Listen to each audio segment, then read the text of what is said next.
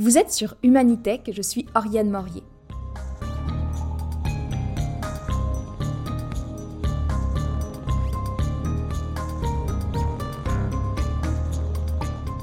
Quand on pense réalité virtuelle, on pense jeux vidéo, plateforme sociale, expérience artistique, mais en fait, la réalité virtuelle, c'est aussi utilisé à des fins de sensibilisation et notamment pour soutenir des causes sociétales et environnementales.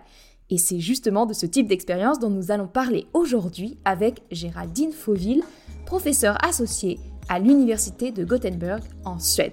Bienvenue De plus en plus de campagnes de sensibilisation sont organisées pour aider à protéger la société et préserver l'environnement, et les technologies de la réalité virtuelle sont mises à contribution. Certaines expériences de VR sont ainsi utilisées pour inciter la population à agir pour la lutte contre la déforestation ou pour la préservation des océans. Géraldine Fauville, chercheuse en éducation, connaît bien le sujet.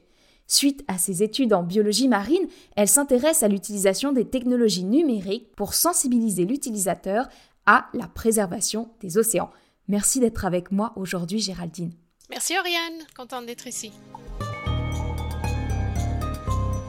Et donc, pour bien mettre la table, je voudrais répéter encore une fois que votre but ultime à vous, ben, c'est la préservation des océans. Est-ce que vous pourriez d'abord, en prémisse de cette entrevue, me parler de ça? Qu'est-ce que c'est que la préservation des océans? Comment on y arrive? Alors, quand on parle de la préservation des océans, on parle d'un concept qui est né il y a plus ou moins une vingtaine d'années aux États-Unis et qui s'appelle la Ocean Literacy. Alors, ce mouvement est venu à la base grâce à des scientifiques et des éducateurs qui trouvaient que la population en général connaissait pas assez sur les océans et qu'à l'école on parlait pas beaucoup des océans non plus. Et donc ils ont décidé de créer ce mouvement national d'abord pour essayer de conscientiser les gens aux problèmes environnementaux liés à l'océan. Donc ce mouvement qui a commencé aux États-Unis, s'est répandu un peu partout sur notre planète. Et évidemment, à chaque fois qu'un nouveau pays s'y intéresse, il y a cet intérêt de traduire ce terme, Ocean Literacy, dans leur propre langue. Alors quand on parle de Ocean Literacy en français, on parle de connaissance de l'océan. Personnellement, je trouve que cette traduction n'est pas parfaite parce que le concept de Ocean Literacy ne s'intéresse pas uniquement à la connaissance. Il y a aussi euh, une partie d'attitude, de comportement, de connexion avec l'océan qui sont au moins aussi importantes que la connaissance. Donc personnellement, j'aime bien traduire Ocean Literacy en français par conscientisation marine. Excellent. Et donc du coup, je sais que dans vos études, dans votre travail de chercheuse, vous utilisez la réalité virtuelle. Est-ce que vous pourriez m'expliquer un petit peu plus en détail pourquoi et comment la réalité virtuelle peut aider dans cette préservation des océans, dans cette conscientisation marine? Alors déjà, qu'est-ce que la réalité virtuelle? Donc quand on veut être en réalité virtuelle, on met un casque avec un écran contre ses yeux, sur sa tête, et le casque bloque complètement le champ visuel de l'utilisateur. Donc le monde réel disparaît complètement, et ce qu'on voit dans le casque réagit notre position. Donc c'est quelque chose qui, qui est très naturel euh, dans notre vie de tous les jours. Par exemple, pour le moment, je suis en face de mon écran d'ordinateur. Si je tourne ma tête vers la droite, je vais voir quelque chose d'autre. Donc ce que je vois va changer.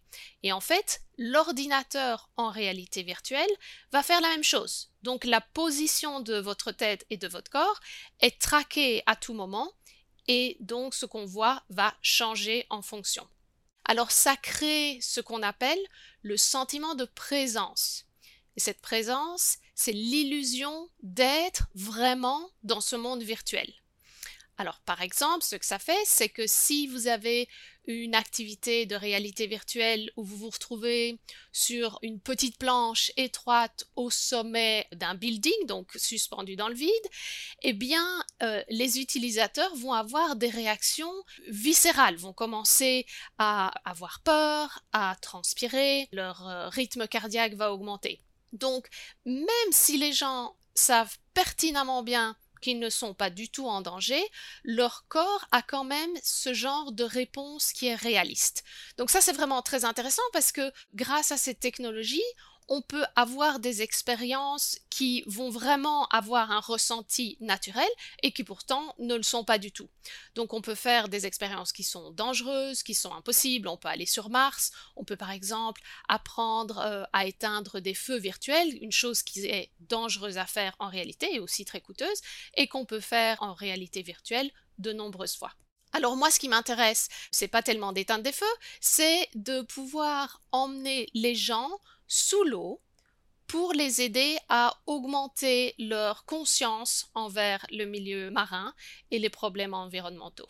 Donc, grâce à la réalité virtuelle, un utilisateur peut se retrouver n'importe où sous l'eau, voir les conséquences, par exemple, de la pollution humaine, voir l'impact de cette pollution sur les écosystèmes, mais aussi voir toutes les merveilles du milieu marin sans bouger de chez eux, par exemple.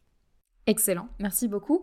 Puis, euh, pour que ce soit un petit peu plus euh, parlant euh, pour l'auditeur, est-ce que vous pourriez me donner un exemple concret d'expérience de réalité virtuelle pour peut-être sensibiliser euh, à, des causes environnementales, que ce soit euh, justement les milieux marins ou un autre milieu Alors pour le moment, mon équipe de recherche et moi-même, on travaille sur la réalité virtuelle aquatique.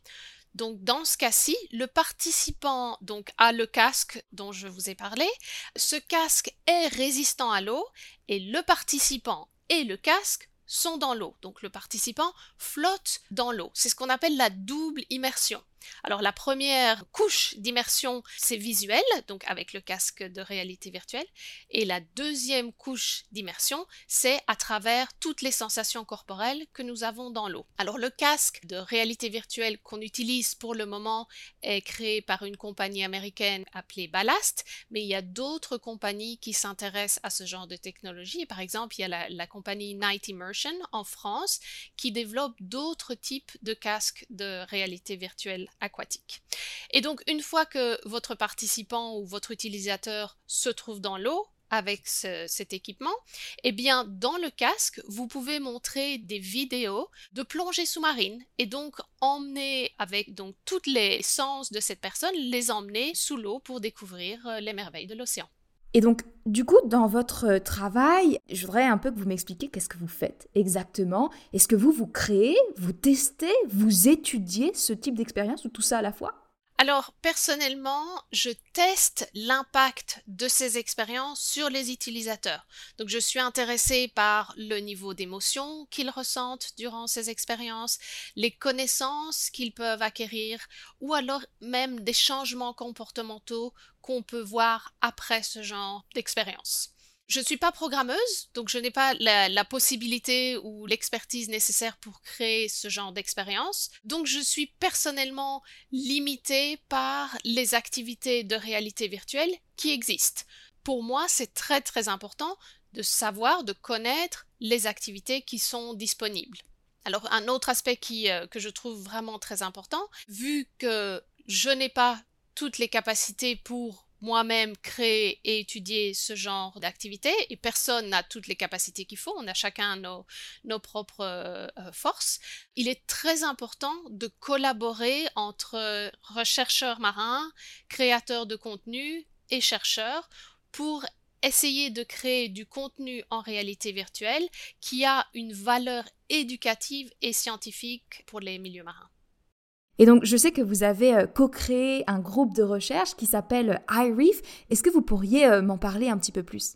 Oui, donc il est très important pour moi de connaître les activités de réalité virtuelle qui sont disponibles en ce moment. Donc, avec deux collègues, on a créé une organisation qui s'appelle iReef. iReef, c'est pour Immersive Reality for Environmental Education Facilitation. Ces deux collègues sont Danny Pimentel, qui est assistant professeur à l'Université d'Oregon, et Erika Woolsey, qui est biologiste marin et cofondatrice d'une organisation qui s'appelle The Hydrus. Et la mission de cette organisation est de sensibiliser aux problèmes environnementaux marins grâce à différentes technologies comme la réalité virtuelle et la réalité augmentée.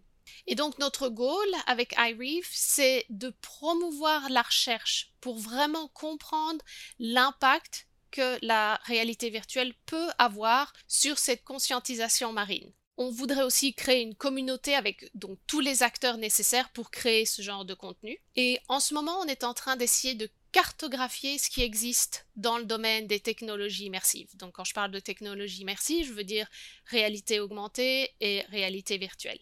Et donc ce qu'on veut voir, c'est ce qui est disponible comme contenu, les limitations qu'il y a et ce qu'on devrait faire dans le futur. Et pour le moment, le travail qu'on fait est financé par la compagnie Unity, qui est la plus grande plateforme de création de jeux et d'applications. Donc ça, c'est un des exemples de ce que je fais au jour le jour. Maintenant qu'on a introduit l'utilisation de la réalité virtuelle pour la sensibilisation pour les causes environnementales, particulièrement la préservation des océans, j'aimerais qu'on parle de la recherche qui est faite et notamment ben, justement la partie mesure des changements de comportement. Est-ce que vous pourriez, en première partie, me détailler un petit peu quel type de test vous faites pour cela? Tout à fait. Alors, donc comme je l'ai déjà dit, pour le moment, on travaille sur la réalité virtuelle aquatique. Et au début de 2023, on a eu une étude exploratoire. Ce qu'on voulait voir, c'est en gros, qu'est-ce qui se passe chez les utilisateurs dans ce genre d'expérience. Et ensuite, plus tard, ce qu'on veut voir, c'est maintenant qu'on sait ce qui se passe, quel est exactement le rôle que ce genre d'activité peut jouer. Et donc pour cette première étude, on a 19 participants qui étaient des chercheurs en sciences marines et des chercheurs en sciences de l'éducation. Chaque personne a passé plus ou moins 10 minutes euh, en réalité virtuelle aquatique et ensuite on les a interviewés. Et en tout, on a eu plus ou moins une quinzaine d'heures d'enregistrement de ces interviews. Ce qu'on a demandé à ces participants, c'est tout d'abord quels étaient leurs ressentis en tant qu'utilisateurs, quel genre d'émotions, quels étaient les problèmes, les points positifs, les points négatifs, tout ça. Ensuite, en deuxième partie, on leur a aussi demandé leur point de vue d'experts sur le rôle que la réalité virtuelle aquatique pourrait jouer dans le futur dans le domaine de l'éducation aux sciences marines. Alors il faut savoir ce qui est intéressant avec cette étude, c'est que ces participants sont des chercheurs et ils savaient qu'ils venaient pour une étude. Donc ils venaient avec leur, esprit critique, ils étaient vraiment là pour donner leur avis en tant qu'experts. Et malgré ça, ils ont ressenti énormément d'émotions et ils en étaient très étonnés. Et nous aussi, pendant les interviews, ils nous expliquaient toutes ces émotions qu'ils ont ressenties, alors qu'ils savaient très bien qu'ils faisaient partie de cette étude. Alors, parmi les émotions que ces, participants ont exprimées, il y a par exemple l'empathie pour les animaux marins qu'ils ont rencontrés durant l'activité, un sentiment de connexion avec l'océan, un sentiment d'émerveillement, et aussi une réponse réaliste, genre une sorte de peur ou d'appréhension qu'on a quand on est dans le milieu marin. Super. Et euh, du coup, pour mesurer le changement ou non d'ailleurs de comportement vis-à-vis des océans, comment est-ce que vous allez faire? Alors, c'est vraiment une question très importante et un peu le but ultime pour nous. Quand on veut s'intéresser au rôle d'un média, quel qu'il soit, donc de l'impact sur les humains, le comportement est quelque chose de vraiment très intéressant et pas toujours facile à mesurer. Donc, parfois, on doit avoir des mesures qui sont un peu cachées et il y a différentes façons de faire ça. Par exemple, on peut, à la fin d'un questionnaire, montrer une pétition aux participants et leur demander s'ils seraient prêts à la signer ou pas, ou est-ce que le participant voudrait soutenir des projets de loi. Alors une autre façon de faire, c'est aussi que, en général, pour ce genre d'études, les participants reçoivent un petit dédommagement financier et on leur demande aussi, de nouveau sur papier, pas face à face, on leur demande s'ils voudraient donner une partie de ce dédommagement financier à une fondation de protection des océans et tout ça. Il y a aussi une étude, par exemple, qui euh, utilisait la réalité virtuelle pour sensibiliser à la consommation de viande. Et après l'expérience, les chercheurs ont offert aux participants un buffet de pizza. Il y avait des pizzas avec de la viande et des pizzas végétariennes. Et les chercheurs ont regardé la quantité de pizza végétarienne et la quantité de pizza avec viande qui avait été mangée. Donc c'est aussi une façon un peu, euh, un peu cachée, un peu déguisée de mesurer le comportement. Et euh, donc, euh, vous faites partie euh, du milieu de la recherche. je sais que dans ce milieu-là, c'est très important donc de savoir ce qui a été publié par ses pairs préalablement. C'est ce qu'on appelle la littérature scientifique. Est-ce qu'il y a déjà des effets positifs de la réalité virtuelle, donc pour justement sensibiliser aux causes environnementales ou même plus à large, donc dans la littérature scientifique Est-ce qu'il y a déjà des choses qui ont été publiées à ce sujet-là? Alors oui, en effet, il y a plusieurs euh, chercheurs qui s'intéressent à l'intersection de la réalité virtuelle et des problèmes environnementaux. Il n'y a pas énormément d'études qui sont encore disponibles, malheureusement, mais les études qui existent, en général, montrent en effet que la réalité virtuelle peut avoir un impact positif sur la sensibilisation aux problèmes environnementaux en général, augmentation de la connaissance d'un problème, changement de comportement et tout ça. Et pour euh, donner un autre exemple de mesure de comportement et de résultats d'une étude, il y a une étude très sympa qui a été faite euh, il y a quelques années par euh, Grace Hahn. Et dans cette étude, en fait, euh, elle s'est intéressée à la sensibilisation à la déforestation et à l'utilisation du papier grâce à différents médias. Et donc les participants venaient dans le laboratoire où ils recevaient des informations sur la déforestation et ensuite ces participants étaient partagés entre différents groupes où ils allaient avoir cette expérience de couper un arbre. Alors certains pouvaient couper l'arbre en réalité virtuelle, pour d'autres, pour le second groupe, ils allaient regarder une vidéo de quelqu'un coupant un arbre. Dans un troisième groupe, ils lisaient une description de quelqu'un qui coupait un arbre. Et donc, ces participants étaient toujours seuls pendant qu'ils avaient cette expérience. À la fin de la vidéo ou de la lecture ou de l'expérience en réalité virtuelle, le chercheur revenait dans la pièce où était le participant, il y avait un verre d'eau, et le chercheur faisait tomber le verre d'eau et prétendait que c'était un accident, et disait aux participants, écoutez, je suis désolé, j'ai renversé cette eau, euh, il y a le prochain participant qui vient d'arriver, je dois absolument aller m'en occuper, est-ce que vous pourriez vous occuper de nettoyer, donc d'aspirer l'eau? Et donc le participant se retrouvait avec une pile de serviettes en papier en main et donc avait la tâche de nettoyer l'eau sur le sol. Ce qui se passait, c'est qu'une fois que le participant avait fini et partait, le chercheur revenait et comptait le nombre de, de, serviettes qui avaient été utilisées par le participant. Et de façon super intéressante, les participants qui avaient coupé un arbre en réalité virtuelle se retrouvaient à utiliser en moyenne 20% de papier en moins que les participants qui avaient eu cette expérience, soit par la lecture, soit par la vidéo. Donc ça, c'est par exemple un des exemples où on montre un effet sur le comportement juste après l'expérience. Alors il y a une autre partie qui est extrêmement importante, c'est que une fois qu'on est dans un laboratoire et que donc on fait partie d'une étude, donc on mesure certaines choses juste après, ensuite la personne s'en va et retourne à sa vie tous les jours. Donc il est très important aussi de voir si l'effet qu'on peut montrer juste après l'expérience, si l'effet reste dans le temps. Donc il y a une étude très intéressante de Jessica Blythe où ces participants ont regardé en réalité virtuelle des scénarios euh, du, du futur de l'océan. Et elle a mesuré que juste après, leur empathie pour l'océan avait augmenté.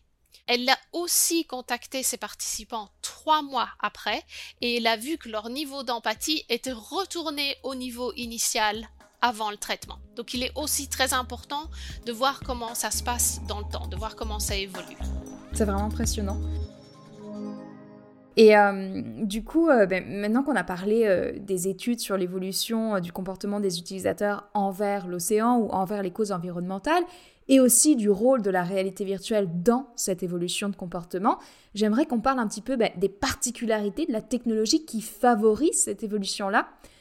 Qu'est-ce qui, en fait, d'après vous, dans la réalité virtuelle, suscite ce changement de comportement chez l'utilisateur? Donc, la littérature scientifique qui s'intéresse à l'éducation à l'environnement a montré que plus les gens passent du temps dans la nature, plus ces gens ont une identité qui est proche du milieu naturel et plus ces gens ont envie simplement de protéger ce milieu dans lequel ils passent pas mal de temps. Alors, on sait que depuis quelques dizaines d'années, les gens en général passent de moins en moins de temps dans la nature. On est de moins en moins connectés parce qu'on a un, mode de vie qui est de plus en plus sédentaire. On passe de plus en plus de temps avec euh, différentes technologies. Alors, donc ces technologies peuvent créer un problème, euh, peuvent d'une certaine façon nous éloigner du milieu naturel, mais ces technologies peuvent aussi offrir dans une certaine mesure, des solutions pour se rapprocher de la nature. Et spécialement quand on parle de, de l'océan, on parle d'un environnement qui n'est pas vraiment accessible. Beaucoup de gens vivent loin de l'océan et même quand on vit euh, près de la côte, la plupart de l'environnement marin se trouve loin des côtes ou à des, grandes profondeurs. Euh, de plus, si on veut pouvoir aller en plongée, c'est une activité qui coûte cher et qui demande toutes nos capacités physiques. Donc il y a beaucoup de gens qui sont euh, exclus de ce genre d'activité. Et c'est là que la réalité virtuelle peut remplacer ou offrir une, façon de s'approcher autant que possible du milieu naturel ou du, milieu marin et donc de créer cette connexion si importante à cette conscientisation. Et donc, comme j'ai expliqué plus tôt, euh, quand on est en réalité virtuelle, le cerveau croit que c'est réel. Donc, on peut avoir des réactions qu'on aurait si on passait du temps dans ce milieu euh, naturel, dans le milieu aquatique. Excellent. Puis euh, pour mieux comprendre euh, peut-être euh, l'importance d'utiliser des technologies comme la réalité virtuelle pour encourager les gens à préserver l'environnement, dont les océans, est-ce que vous pourriez revenir un petit peu sur ben, la situation actuelle? Quel est le stress actuel qui pèse sur les océans? Et du coup, quelle est l'importance de les sauvegarder? Alors, on a parlé plutôt de cette campagne de Ocean Literacy, la conscientisation marine. Une des idées principales est que l'on vive n'importe où sur Terre, l'océan a un impact très important sur nos vies. Ça euh, régule le, climat, la météo, euh, on a plein de substances importantes en médecine qu'on trouve dans le fond des océans. Euh, on se nourrit des protéines de l'océan, c'est très important pour la culture. Il y a plein de façons euh, par lesquelles on profite de l'océan euh, de façon journalière. et de même, notre comportement, nos comportements tous les jours ont un impact sur l'océan. Donc ce qu'on décide d'acheter au magasin, ce qu'on mange, comment on se déplace, comment on vote, tout ça a une importance. Donc les grands problèmes environnementaux pour le moment sont par exemple les changements climatiques, l'acidification des océans, la surpêche, les déchets plastiques et autres qui finissent dans l'océan et qui sont une conséquence de nos comportements. Tous ces problèmes environnementaux ont des conséquences catastrophiques sur le milieu marin et donc sur nous vu qu'on dépend tellement de l'océan. Alors pour essayer de répondre à cette urgence environnementale, pour le moment, depuis 2021, les Nations Unies ont lancé ce qui s'appelle la décennie des Nations Unies pour les sciences océaniques au service du développement durable. Donc c'est un peu long, on appelle ça aussi euh, la décennie pour l'océan. Et l'idée avec cette décennie pour l'océan, c'est d'augmenter les connaissances scientifiques sur l'océan en général et sur les problèmes environnementaux, mais aussi de changer profondément la relation que nous avons avec l'océan. Et donc là, on est de retour sur cette conscientisation marine. Excellent. Puis euh, j'ai une dernière question pour vous. C'est une question que j'aime beaucoup poser euh, aux chercheurs. Euh, ça porte en fait sur l'impact de leur recherche. À votre avis, selon vous, hein, quel est l'impact que la recherche peut avoir sur le monde?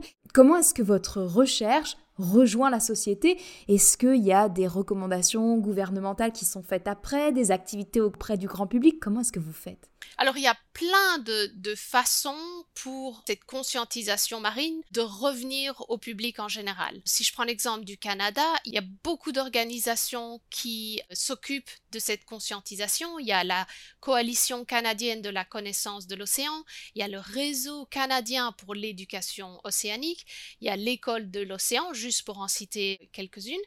Et donc ces, ces organisations ont pour but de faciliter cette conscientisation et donc le but ultime sera donc d'améliorer la santé de l'océan. Alors quand on regarde comme moi l'impact de la réalité virtuelle sur les comportements, ensuite si on voit que certaines activités, que ce soit en réalité virtuelle ou avec d'autres médias, si on voit qu'elles ont des impacts positifs sur les gens, alors on peut commencer à les introduire dans les écoles, dans les musées, et on peut de cette façon toucher beaucoup de gens. Alors j'ai aussi parlé d'un aspect de cette conscientisation marine de l'ocean literacy qui est apparu parce qu'il y avait un manque d'océans à l'école. Donc ça, ça a commencé aux États-Unis, mais après, on s'est rendu compte que ce manque d'océans dans les écoles était un peu partout dans le monde. Et donc pour le moment, une des recherches que je suis en train de faire, nous analysons le curriculum scientifique des écoles suédoises pour mettre en avant ce manque de sciences marines à l'école. Et donc le but ensuite est de retourner avec ces résultats chez les politiques et de leur montrer qu'il y a un besoin de changer ce qu'il y a dans le curriculum. De plus, on essaye de développer cette méthode pour analyser le curriculum pour que d'autres pays puissent aussi utiliser la même méthode pour qu'ensuite on puisse comparer entre pays, ça c'est une première chose, mais aussi qu'on puisse comparer dans le temps. Peut-être que si on compare la situation aujourd'hui et dans cinq ans, peut-être qu'on pourra avoir une augmentation du contenu marin dans les écoles. Donc en général, ce qu'on essaye de faire, c'est que les résultats de nos études soient utiles en éducation en général, pas juste dans notre laboratoire. On veut que ce soit utilisé dans les écoles, dans les musées, sur Internet, pour essayer de toucher un maximum de personnes pour que ce soit un changement en profondeur dans la société de la relation entre nous et l'océan. Merci beaucoup Géraldine. Merci à toi Ariane. À l'issue de cet épisode, nous avons vu que la réalité virtuelle a des vertus éducatives pour sensibiliser les utilisateurs à la préservation des océans. Il y a cependant encore peu de recherches sur le sujet, notamment parce qu'il y a peu d'expériences de réalité virtuelle pour l'éducation des populations. Il y a donc, sur le marché, une véritable place à prendre. Une collaboration avec des chercheurs pourrait être intéressante pour bénéficier des résultats de recherche et faire les bons choix dès le début. Cet épisode de podcast a été écrit et réalisé par Oriane Morier, avec la participation de Géraldine Fauville, professeure associée à l'Université de Gothenburg. Cette production a été rendue possible grâce à la bourse Dialogue des fonds de recherche du Québec. Merci Géraldine pour votre participation. Merci Oriane pour ton invitation. Et merci à vous pour votre écoute. À bientôt pour d'autres épisodes d'Humanitech spécial XR.